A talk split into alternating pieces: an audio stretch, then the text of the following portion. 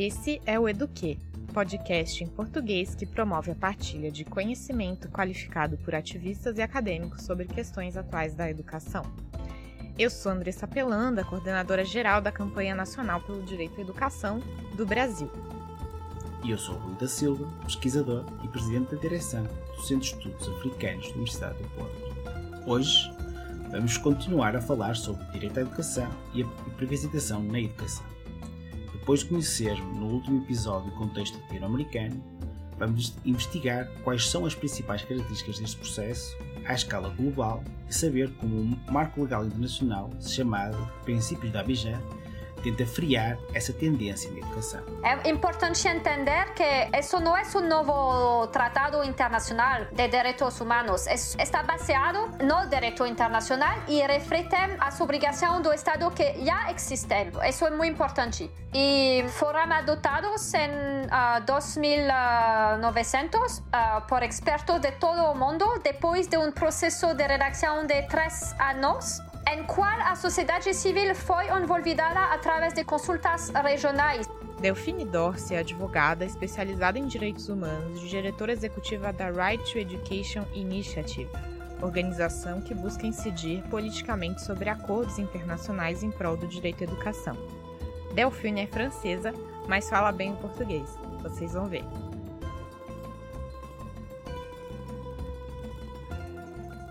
Delphine Darcy, bem-vinda ao Eduquê. É um prazer estar aí com vocês. Uh, a primeira pergunta, e, sendo este episódio dedicado às questões ligadas ao direito humano e à, educação, uh, a primeira pergunta que lhe queríamos fazer era a educação como direito humano, o que é que significa e o que é que inclui? A, a, educação como o direito humano significa que o direito à educação está garantido legalmente para todas e todos sem discriminação. Significa também que os estados têm a obrigação de, de proteger, respeitar e cumprir com os direitos à educação. E significa também que existem mecanismos jurídicos para fazer com que os estados sejam responsáveis pelas violações ou privação do direito à educação. Uh, o direito à educação tem várias dimensões, como, por exemplo, uh, o direito à educação primária gratuita e obrigatória, o direito à educação secundária disponível e acessível, uh, incluído, incluída a educação e a formação técnica e profissional,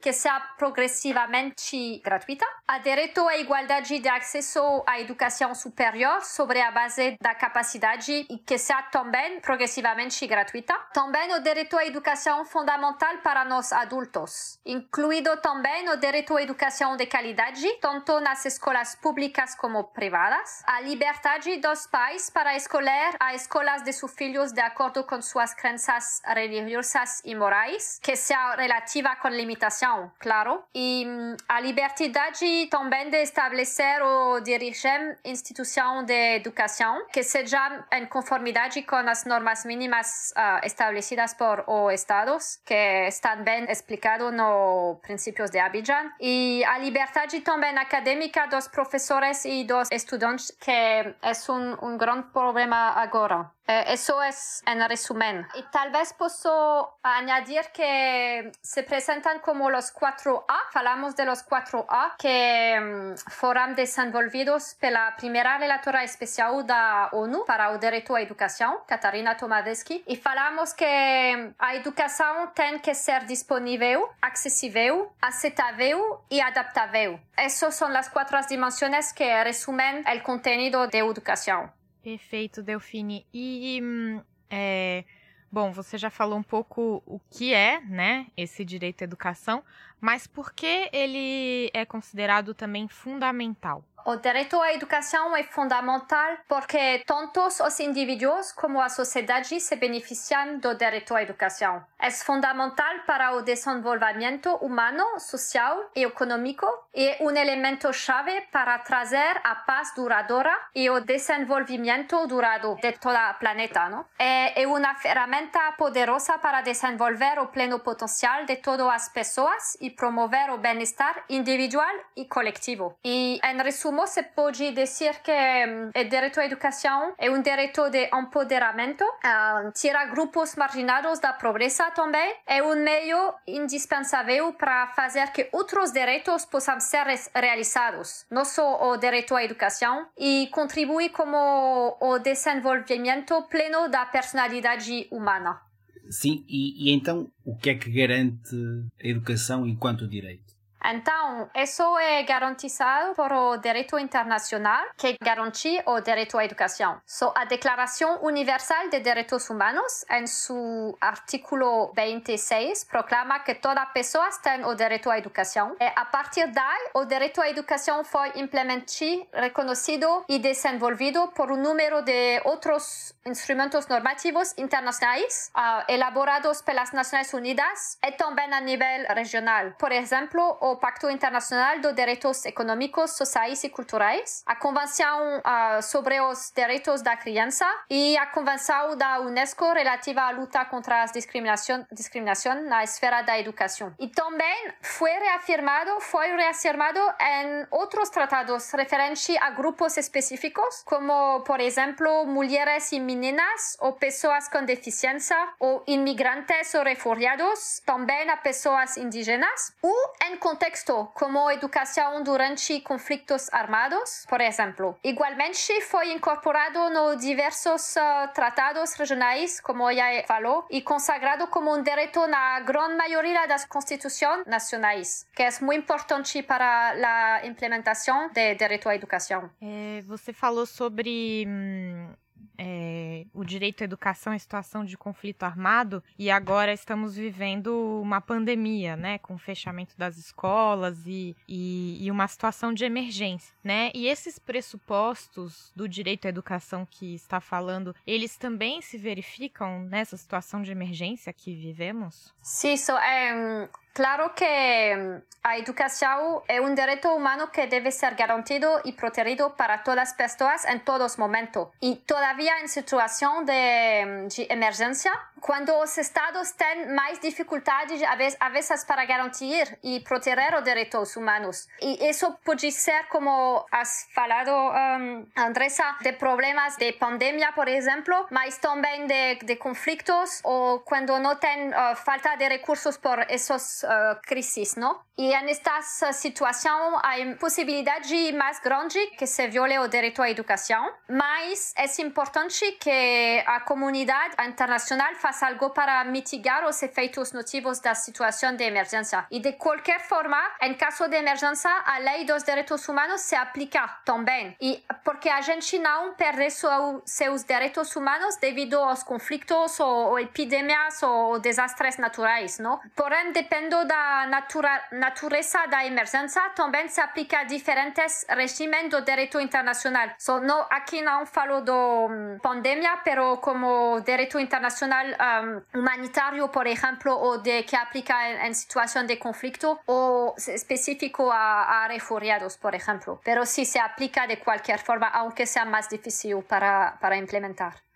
Agora uh, gostaríamos que nos explicasses como, por exemplo, este, todo este enquadramento dos direitos e do direito à educação pode gerar tensões quando falamos, por exemplo, do caso da, da direção da educação no Brasil, ou falamos, por exemplo, das questões ligadas à liberdade religiosa. Até que ponto, quais são, digamos, as barreiras ou os limites destes processos? Sí, en, en estos uh, casos hay dos dimensiones, ¿no? Cuando hablamos de militarización de educación, hablamos de um, una manera de educar que va contra el objetivo de educación como para fortalecer la paz entre uh, comunidades, pero también de nación, ¿no? Entonces, está no uh, derecho internacional y en, la, en, los tratados internacionales que el objetivo de educación es de incluir, contribuir a la paz y al bienestar de la comunidade internacional e também a nível nacional. E então se cria esta tensão quando a educação vai a, transmitir uma visão que está mais de guerra em um sentido, não? E de so, a, assim cria tensão acerca do conteúdo da, da, educação. Quando falamos do liberdade religiosa, há uma dimensão importante que está reconhecido uh, no, no direito internacional porque a educação é tão importante para o país ¿no? Que quieren transmitir lo que es tan fundamental para ellos y eso incluye a dimensión religiosa. Mas, uh, aunque uh, esta libertad ya está reconocida, por esta razón y también para asegurar uh, pluralismo en educación y que esta dimensión de la educación de las familias sean respetada, no tienen que entrar en conflicto con el derecho a crianza. Eso es fundamental porque el mayor in, um, interés, no sé esta palabra en portugués, mas los estudiantes tienen que ser al centro de la educación. Y, y a veces esta dimensión de la libertad religiosa puede entrar en conflicto con uno con el buen des desenvolvimiento de la crianza, de cosas que tienen que aprender, que no de abrir a su visión de la vida, mas también puede crear tensiones en la sociedad, porque si cada grupo religiosos van a una uh, escuela específica, van a crear segregación en la sociedad. Y también el objetivo de la educación es de crear este bienestar social. Y esa onde se puede crear esta sanción. So, es el papel de, de juez y de la justicia, de también y de la regulación del Estado de, de asegurar este equilibrio ¿no? entre estas dimensiones. Pero siempre a dimensión social de derecho à educação prima e também o interesse da criança. É nesses termos também que temos discutido sobre a questão da educação domiciliar, o homeschooling, como queiram chamar aqui no Brasil, né? É, tentam se regulamentar essa discussão e os movimentos do campo do direito à educação e do direito da criança e do adolescente têm colocado justamente também essas questões aqui é, em relação a isso, colocando né, a, criança como prioridade no, no lugar de direito. E Delfine, falando um pouco sobre os princípios de Abidjan, né, que você mencionou na primeira é, resposta, né, na nossa primeira parte da conversa, como eles também apoiam o direito à educação e quais seriam as formas de privatização da educação em escala global entendendo também é, como esforços de advocacy, né, de incidência política internacionais são importantes para mudar essa situação. Uh, sí, pues vou talvez explicar qué son los principios de Abidjan para empezar y después cómo podemos apoyar al derecho a educación. So, primero, para entender a gente que no ha oído de principios de Abidjan, es un texto legal que da interpretación del derecho a educación con fuerza legal. So, o que eh, la descripción que he dado de derecho a educación al, al principio, eso está explicado en el principio de Abidjan y da detalles de, de obrigação de Estado, de Estados para assegurar uma educação pública de qualidade e também de regular atores privados envolvidos na educação. Isso estava a essência dos princípios de Abidjan e também são uma ferramenta prática uh, para guiar os Estados e outros atores, como a, a sociedade uh, civil, uh, para implementar o direito à educação neste contexto particular de expansão rápida dos atores privados na educação. E vamos a dar mais informações en eso. Es importante entender que eso no es un nuevo tratado internacional de derechos humanos. Es, está basado no derecho internacional y refleja a su obligación do Estado que ya existen. Eso es muy importante. Y fueron adoptados en uh, 2900 uh, por expertos de todo el mundo después de un proceso de redacción de tres años en cual a sociedade civil foi envolvida a través de consultas regionais. E isso é muito importante porque é um processo único para assegurar que o direito e textos uh, internacionais uh, se aplicam na realidade concretas. E, e, esta complexidade da privatização também. E começamos a, a, usar também porque foram reconhecidos por muitos organismos de direitos humanos a nível internacional e regional. E, por exemplo, como o Conselho Conselho de Direitos Humanos de Nações Unidas, o Relator Especial uh, de Direito à Educação, a Comissão Africana dos Direitos Humanos, homem e dos uh, povos que estão o, o primeiro para reconhecer, e a nível da região da América, também a Relatora Especial dos Direitos Econômicos, Sociais, Culturais e Ambientais da Comissão Interamericana. E a nível nacional, já foi usado por, uh, por Corte. So, em, em Uganda, a Corte Suprema, por por ejemplo, usado a, a los principios de Abidjan para uh, guiar al gobierno para regular actores privados, usando a principios de Abidjan. Entonces, uh, estos principios están en una dirección para cómo regular, cómo desarrollar políticas en este contexto de la privatización de educación que crea todas estas tensiones que hemos hablado y también de, de desigualdades en la sociedad. Um, enfocan en, cobran algunos temas principales que es como ya disse, de asegurar a educação pública de qualidade. So, reconhecer um direito à educação pública. Também de regular atores privados que estão uh, involucrados na educação. Dan também isso é muito útil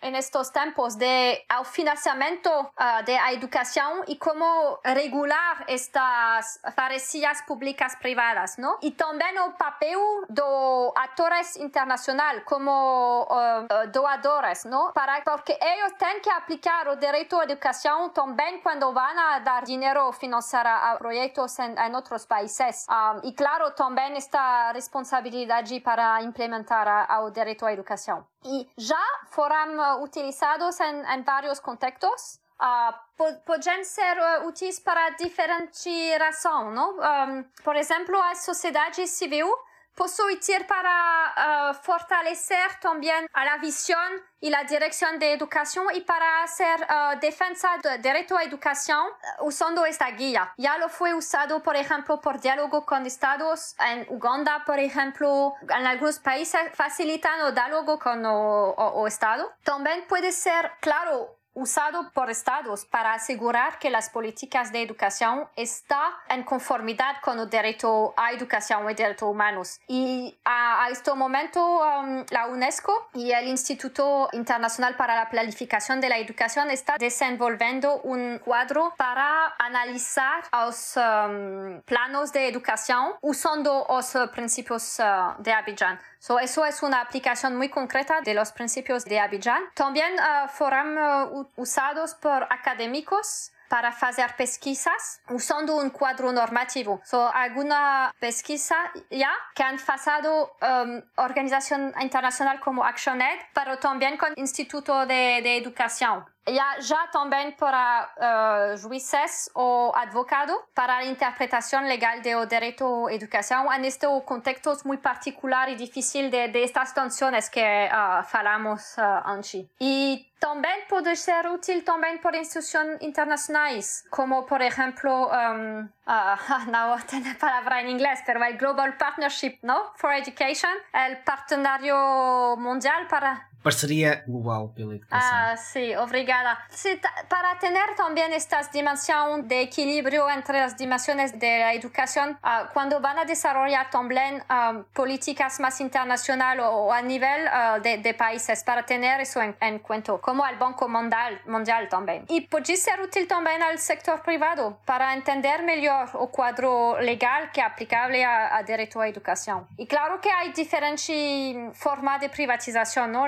Andrés, has preguntado eso también. Lo que vemos en el momento es, falamos de esta dimensión religiosa, pero hay, hay otras formas de educación que da muy preocupación, ¿no? Porque se desarrolló como una comercialización de educación a través de mm, escuelas privadas que están como cadenas de escuelas que no van a dar una educación de calidad, más van a, incrementar estas desigualdades y tensión, ya que ya existen en la sociedad. Y mm, muchas formas de educación privada, porque también hay estas comunidades que pueden tener formas privadas, pero que en, algunos um, casos uh, son necesarias para preservar también a esta dimensión cultural de algunas comunidades minorías, por ejemplo, o, como hemos dicho, personas indígenas. Uh, más, o, o, más grande um, preocupación en este momento es este crecimiento de la comercialización de la educación que hace de educación un comercio cuando ya hemos explicado que es un derecho humano uh, que está con la dignidad de la persona y, y es tan fundamental para el desenvolvimiento de personas, pero también de la sociedad. Delfine, utilizamos temos aqui no Brasil também os princípios de Abidjan na tramitação do Fundo para a Educação Básica, o Fundeb, que foi aprovado na nossa Constituição no ano passado e que houve uma tentativa de transferência de recursos de bilhões de reais de recursos é, públicos, né, do fundo para escolas privadas em momento, em etapas da educação que já existia cobertura da escola pública. Então, esse foi um dos pontos que utilizamos os princípios como base de argumento. Sim, isso é muito importante e está muito bem desenvolvimento explicado nos princípios de Abidjan, de que reafirman a importância de que o dinheiro público tem que ir em prioridade à educação pública e porque é uma maneira de assegurar o bem-estar social e de resolver todas estas desigualdades que existem na sociedade e para assegurar este bem-estar e, e diálogo na sociedade para uma mixidade ¿no? So, social. E no princípio de Abidjan explican processos, um marco muito específico quando se dá, por exemplo, dinheiro público a escolas privadas, tem que seguir um processo muito específico com requeridos. Há escolas, por exemplo, que não podem receber dinheiro, por exemplo, estas escolas comerciais, por exemplo, ou, e tem que fazer uma avaliação do impacto sobre o direito à educação e direitos humanos. So, estas partes 5 do princípios de Abidjan sobre financiamento dá muito um, direção, guias acerca deste tema do financiamento do, do sector privado com dinheiro público. Sim, e é, obrigado por esta explicação dos princípios da acho que deixa claro para toda a gente. Agora, o que eu gostaria de perguntar é, tu falaste dos exemplos positivos da, da adoção dos princípios da Abidjan, mas qual foi a reação destas cadeias comerciais e que pretendem usar o campo de educação como um mercado qual foi a reação delas aos princípios da Abidjan? Já há algum feedback sobre isto? Um, primeiro, é importante dizer que foram consultados durante o desenho dos princípios de Abidjan através de consultadas e claro que seus pontos de vista uh, foram tomando en, en, cuenta, pero hay que dar esta perspectiva que lo que queremos a, a dirección es la implementación del derecho a educación, ¿no? Que sea un derecho para todos, que no vamos a dejar a ninguna persona a atrás, ¿no? Y por eso cuando se, estas escuelas que siguen un interés privado y también un interés de business, ¿no? Y de un interés lucrativo,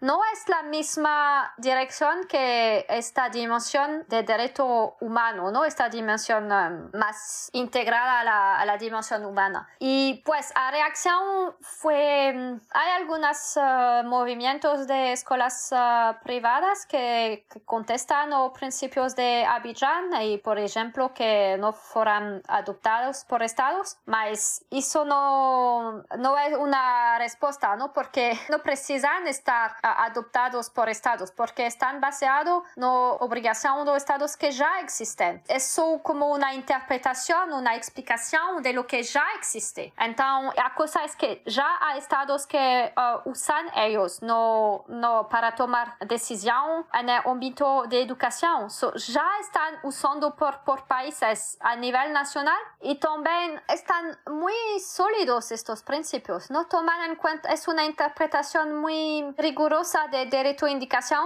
por expertos de derechos humanos. Están uh, 57 expertos que han uh, firmado um, estos principios que son los mejores juristas de derecho internacional então, sempre há uma margem de interpretação do direito, não? Por isso que temos justiça e juízes. Mas, um, so, então, há algumas escolas que vêm com, um, uh, questionando os princípios, porque claro que não vai em sua direção. Quando decimos que há um quadro específico que o dinheiro público não tem que uh, divertir nas escolas privadas comerciais, mas, mas ir a prioridade nas escolas públicas que, y también para ir en prioridad a los grupos de vulnerables. Eso crea tensión y discusión, pero si basado en la, el espíritu del, del derecho a educación y derechos humanos, podemos discutir. Y la verdad, yo siempre falo a gente, es que es posible cuestionar a derechos humanos. Y, y, y en mi punto de vista es una grave crisis ahora que la dimensión de derechos humanos está muy cuestionada. a nivel político en las Naciones Unidas es muy grave para mí. Y sabes, esto se puede cuestionar siempre, pero lo que los principios de Abidjan faz es de eh, dar a interpretación de los principios de derecho a educación basado en esta visión de la educación que fueron desarrolladas después de guerras, de un tiempo muy difícil, donde no había respeto a derechos humanos. Entonces, esa decisión de toda una sociedad a nivel nacional e internacional, ¿qué queremos? Y educación, como hemos explicado al principio, es fundamental. No es solo importante para criança de ir a escola, ¿sabes? No, es, es tan fundamental para el desarrollo de, de a gente, mas também da sociedade. Então, se estamos seriosos, não? Se é importante para cada um, realmente não é uma palavra, mas de verdade, então há que pensar nesta interpretação da educação que vai a proteger e garantir educação a todos e não criar ou favorecer esta discriminação, disparidade, desigualdade e transformar a educação em algo que se convierte em um comércio. Exato, porque ao contrário, se calhar, do que muita gente pensa, os princípios da Abidjan não são contra o setor privado. Digamos, deixam explícito o que é o direito humano à educação, não é, Delfim? Sim, e podem ajudar também e guiar o setor privado para assegurar que vão desenvolver atividade na educação que respeite esta dimensão de direitos humanos. Porque há, há atores privados que, para quem é importante esta dimensão, que, que realmente quer contribuir a realizar realmente o direito à educação. E então, para para assegurar isso, há, há guias aí de, de que tem que fazer ou não fazer. E, e se a vezes, por exemplo, hemos falado de situação de conflito ou de epidemia, onde a vezes é muito útil que atores privados entram, porque em uma situação de emergência pode responder muito rapidamente a vezes a situação, mas com a possibilidade quando o Estado está em melhor posição para outra vez uh, dirigir a seu sistema educativo. Y si actores privados no quieren, ahí hay un problema. Y eso es, por ejemplo, una situación que los principios de Abidjan um, tienen que resolver. Y es una discusión y es también que queremos hacer de educação. Um, podem ser úteis também por actores privados. E, e também o contrário, né, é mesmo no, em situações de emergência em que intervenções do setor privado foram negativas, né, impactaram na não realização do direito à educação. Você falando me lembrou o estudo comparado que fizemos é, na rede lusófona pelo direito à educação é, com Angola, Brasil, Cabo Verde e Moçambique sobre os efeitos da pandemia, né, os impactos no direito à educação em cada um dos nossos países. E tem um trecho em que nos debruçamos justamente sobre a questão da privatização da educação, né, a, a é, privatização por desastres, né, outras agendas que têm acontecido e nós vemos nos quatro países tendências de privatização e que não é, foram é, úteis, né? Assim, não foram é, possíveis para a realização do direito à educação. Inclusive, aproveito para fazer a propaganda do estudo. É, está no site redelusófona.org. É só entrar que é, dá para baixar lá o nosso estudo comparado desses quatro países.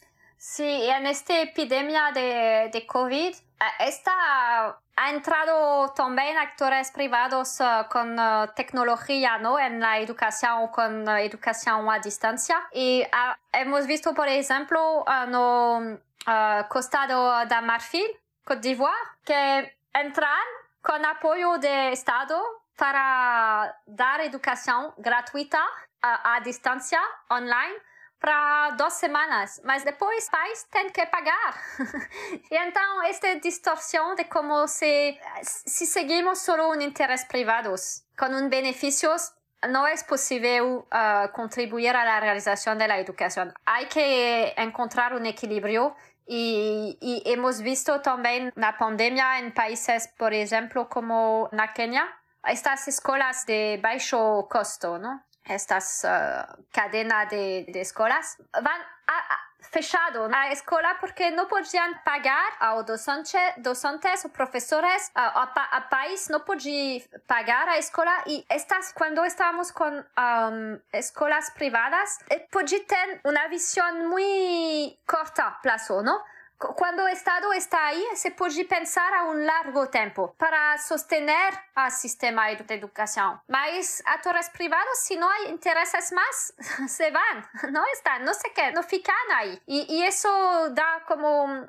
interrupção na educação que hemos visto na com a epidemia. É um desafio, sim. Uh, obrigado, Delfim. E para terminarmos a nossa conversa, que conselhos é que darias às pessoas, aos ativistas que estão na prática e a, digamos, a lutar pelo direito à educação? Que conselhos é que darias para a luta deles do direito à educação? Eu acho que estamos agora em um tempo muito difícil para a reação de direito à educação. Há uma luta que seguir para assegurar que vamos garantir este direito à educação para todos que é tão importante. E sei que é difícil agora e como he dado este exemplo de os países que já quer uh, baixar a obrigação e, e não quer dar importância à dimensão de direitos humanos, não há que desesperar, mas demobilizar mais y, y cuando movilizamos hay, hay efectos. Hemos visto a, a, a, jueces que se movilizan en países como Uganda, otros países,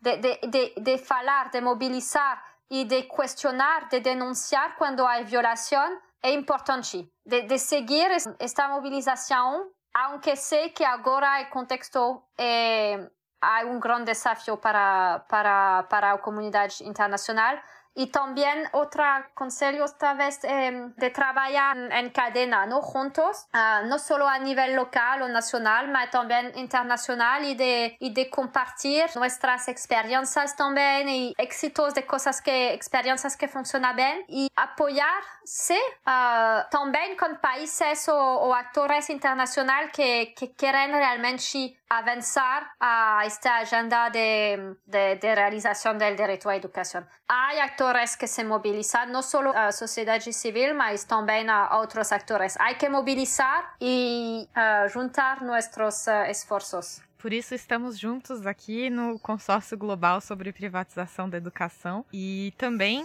no Brasil, no dia 3 de julho, no próximo sábado, estaremos nas ruas é, contra esse governo é, que viola os direitos humanos todos os dias. Muito agradecidos, Delfine, pelo seu tempo, pela sua conversa, sempre muito rica, é, e por estar aqui, ter aceitado estar com a gente no podcast do quê? Um prazer estar com vocês.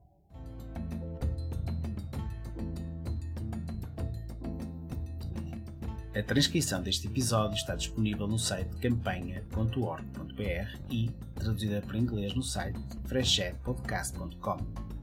As referências citadas pela nossa convidada Delphine podem ser encontradas no site da Right to Education Initiative, right-to-education.org.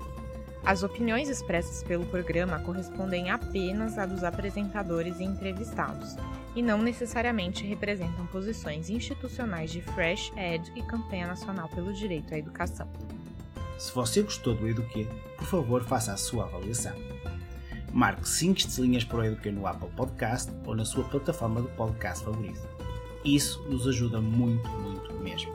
O Eduquê tem produção executiva de Renan Simão e Will Brennan. Mariana Caselato, José Leite Neto e Rui da Silva são produtores. A música original do Eduquê é de Joseph Minadeu, do Pattern Based Music. O Eduquê é financiado pelo Instituto de Educação da University College of London, pela NORAC, que é a Rede de Políticas Internacionais de Cooperação Educação e Treinamento, e por ouvintes como você. Faça sua colaboração em freshedpodcast.com/donate ou em direito educação.colabore.org. Muito obrigada pela sua atenção. Aqui quem fala é Andressa Pelanda, coordenadora geral da Campanha Nacional pelo Direito à Educação do Brasil. E Rui da Silva, pesquisador e presidente da direção do Centro de Estudos Africanos da Universidade do Porto Portugal. Estaremos de volta no mês que vem. Até lá!